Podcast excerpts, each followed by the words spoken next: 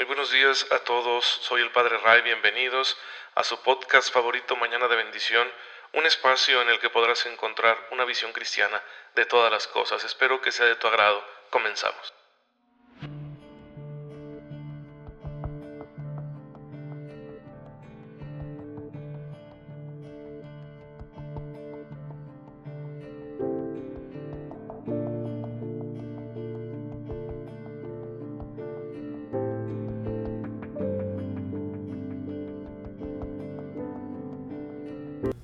Muy feliz martes, queridos hermanos. Bienvenidos a su podcast favorito, Mañana de Bendición, con el Padre Ray. Espero en Dios que se encuentren muy bien, gozando de cada cosa buena que el Señor quiere darnos porque nos ama y porque Él sabe que nuestra vida tiene muchas pruebas, tentaciones, luchas.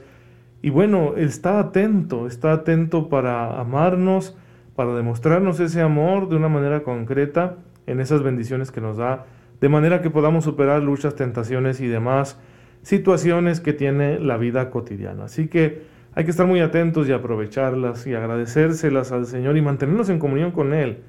Es que todo, todo fluye cuando estamos en comunión con Él, cuando lo amamos de verdad. Cuando nos alejamos de Él es cuando empiezan los problemas, ¿sí? cuando rompemos esa dimensión tan fundamental de nuestra fe, que es pues la, la, religiosidad personal, la espiritualidad personal, la vida de oración que cada uno de nosotros debemos tener. Si perdemos eso, lo perdemos todo y nuestra vida se empobrece muchísimo y empezamos a fallar, claro, empezamos a fallar en tantas cosas. Y eso nos puede traer mucha infelicidad y poner en peligro nuestra salvación eterna. Por eso hay que estar muy atentos a todas esas bendiciones y mantenernos en comunión con nuestro Dios, que nos invita a ello mediante su palabra todos los días, Siempre es posible un mejor encuentro con Él, pero tenemos que poner de nuestra parte y tenemos que buscarlo de manera decidida. Bueno, hoy la iglesia recuerda a un santo poco conocido, San Eduardo III, rey de Inglaterra, que vivió y gobernó en Inglaterra por ahí en el siglo XI.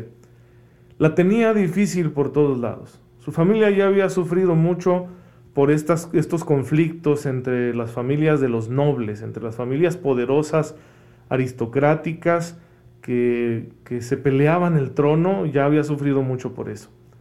Además estaban las invasiones de los normandos, herederos de los vikingos, y de otros eh, grupos de piratas y bandidos que eran un azote constante contra Inglaterra, más las divisiones internas, más la pobreza, las hambrunas, etc.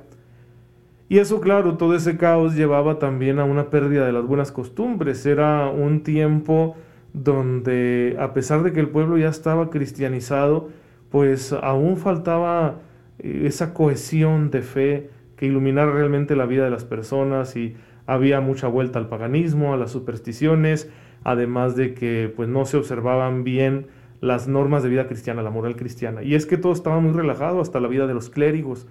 El papado mismo en ese tiempo no era una situación ejemplar la que se estuviera viviendo, porque se veía al clero, se veía a la jerarquía eclesiástica como un sitio de poder. Entonces los nobles peleaban incluso militarmente por ocupar estos sitios de poder, de manera que pudieran acumular más poder para sus familias, sus reinos, sus partidos, etc. Esa era la realidad que a él le tocó. Pero pues aún así asumió el gobierno de Inglaterra e hizo muy bien su trabajo, muy muy bien.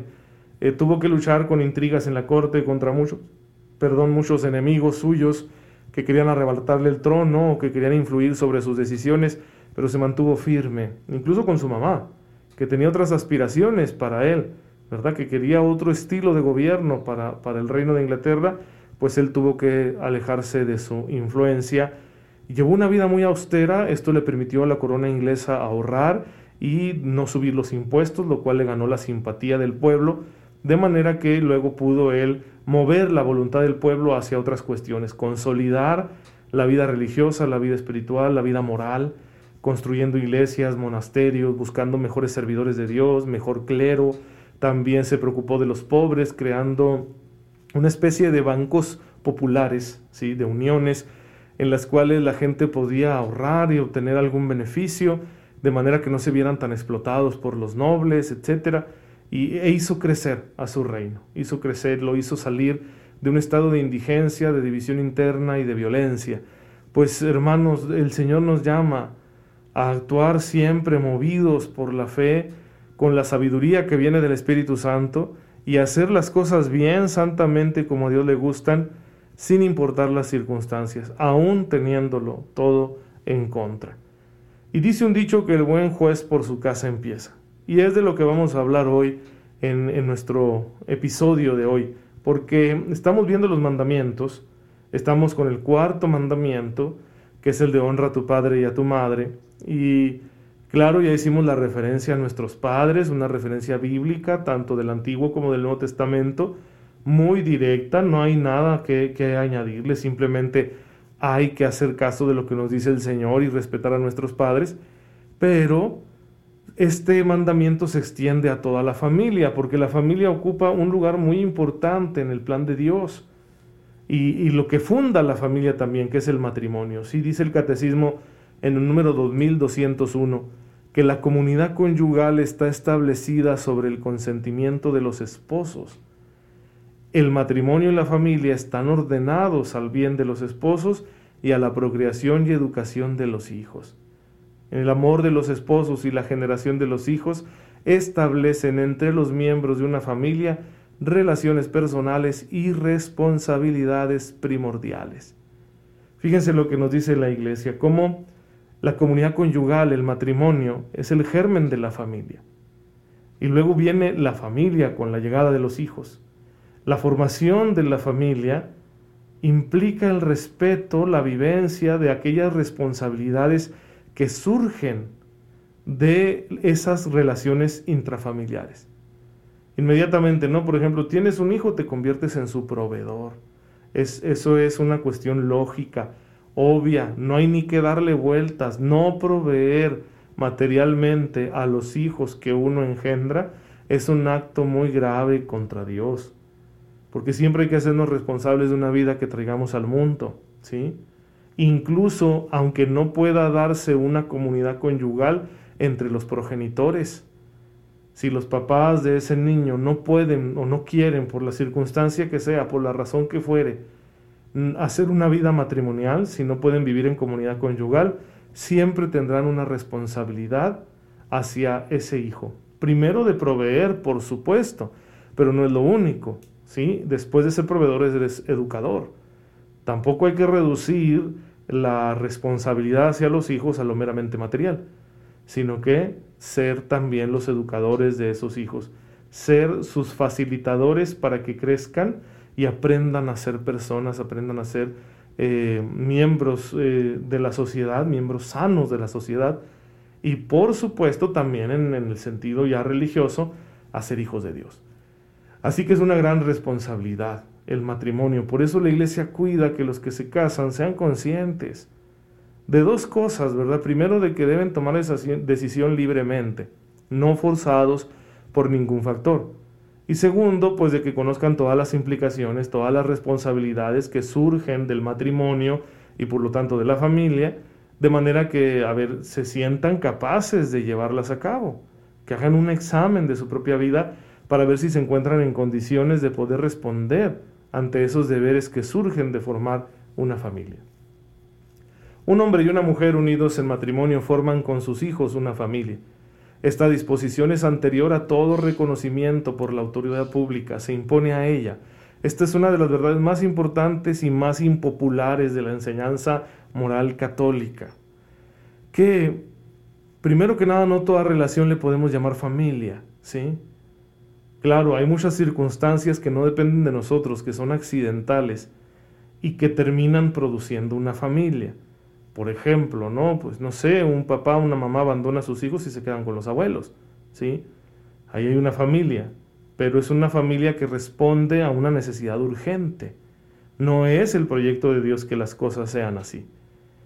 Y por eso mismo la iglesia está diciendo que el matrimonio, célula de la familia y por lo tanto de la sociedad, es anterior a la existencia del Estado, de la autoridad pública, y por eso ni el Estado ni la autoridad pública que lo representa pueden imponerse al matrimonio y hacer con él lo que quieran. La referencia normal en la sociedad para la vida familiar de la cual surgen las diversas formas de parentesco es el matrimonio. Hay que siempre tenerlo en cuenta, porque esta es una cuestión antropológica previa a la formación de los estados modernos, previa a toda vida social, y responde a lo que encontramos en la revelación. Cuando Dios crea al hombre y a la mujer, instituye a la familia, le da su constitución fundamental, los hace miembros iguales en dignidad de una misma comunidad, la comunidad familiar para el bien común de sus miembros, es decir, se forma la familia para que los miembros de la familia se realicen como seres humanos, pero también para el bien común de la sociedad. Es decir, la familia contribuye al bien común de toda la comunidad humana, no solo de sus miembros. Por eso la familia implica una diversidad de responsabilidades, de derechos y de deberes, que hay que conocerlos, de manera que nuestra vida familiar sea como Dios quiere, conforme al proyecto de Dios, y esto es muy importante, con la dignidad de la persona como centro. El centro que rija las relaciones intrafamiliares debe ser la dignidad que cada persona posee, dada por Dios, y por eso debe respetarse de manera absoluta esa dignidad, incluso de los padres hacia los hijos, ¿sí?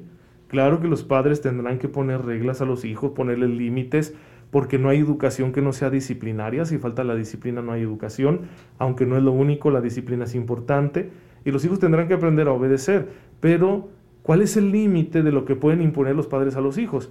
El límite está en la dignidad. Cuando algo afecta la dignidad del, del niño, entonces ya el papá, la mamá no están cumpliendo con su función. Y no entendamos la dignidad como lo que el niño pueda sentir. No, no, ese no es el punto porque los sentimientos son muy subjetivos, dependen de muchas cuestiones y no pueden ser un fundamento para la dignidad, sino que la dignidad es nuestra naturaleza, con las necesidades que nos acompañan por ser seres humanos y los derechos que tenemos y que deben irse desarrollando conforme nos hacemos conscientes, pues a eso eso lo tienen que respetar los papás. Por eso lo más sabio para los padres de familia es que vayan adaptando su educación, la educación que dan a los hijos, conforme los hijos van creciendo y van madurando. No hay un medidor de madurez, por lo tanto no podemos suponer con la pura edad que ya la persona tiene madurez. Pero lo que sí hay que hacer es observar, estar atentos y ver cómo va el hijo evolucionando en la adquisición de valores, de principios, cómo se va siendo consciente de sus propias responsabilidades y cómo las cumple. Y en orden a ello, entonces sí los padres de familia educarle. Aquí también vamos a entrar en conflicto con la sociedad actual, porque siempre defendemos desde el punto de vista cristiano el derecho de los padres a educar a sus hijos conforme a sus propios valores y convicciones. Pero hoy en día, ¿verdad? Desde la tarea educativa que ejerce el Estado, pues se nos quiere imponer ya un set de valores consagrados como si fueran de Dios y ni modo, se los vamos a dar a los niños a pesar de sus padres. Aquí hay que tener cuidado. ¿Saben por qué se ha dado este conflicto? Porque ya no creemos en que seamos capaces de encontrar una verdad objetiva. ¿Sí? Antes la ética de la escuela y la ética de la casa eran los mismos, los mismos parámetros morales. Hoy en día ya no. ¿Por qué? Porque la ética que se está dando en el sistema educativo procede más bien ya de una ideología, de una visión sesgada del hombre, ¿sí? promovida por no sé qué instancias y no sé con qué intereses, pero lo cierto es que está ideologizado. Y por eso ya no se corresponde con lo que una familia católica, por ejemplo, quiere enseñarle a sus hijos. Eh, la familia católica transmite la visión del hombre que se encuentra en la revelación y, podemos decirlo, en la ley natural, en la ley moral natural. Mañana vamos a hablar más de esto para que nos quede bien claro, ¿sí?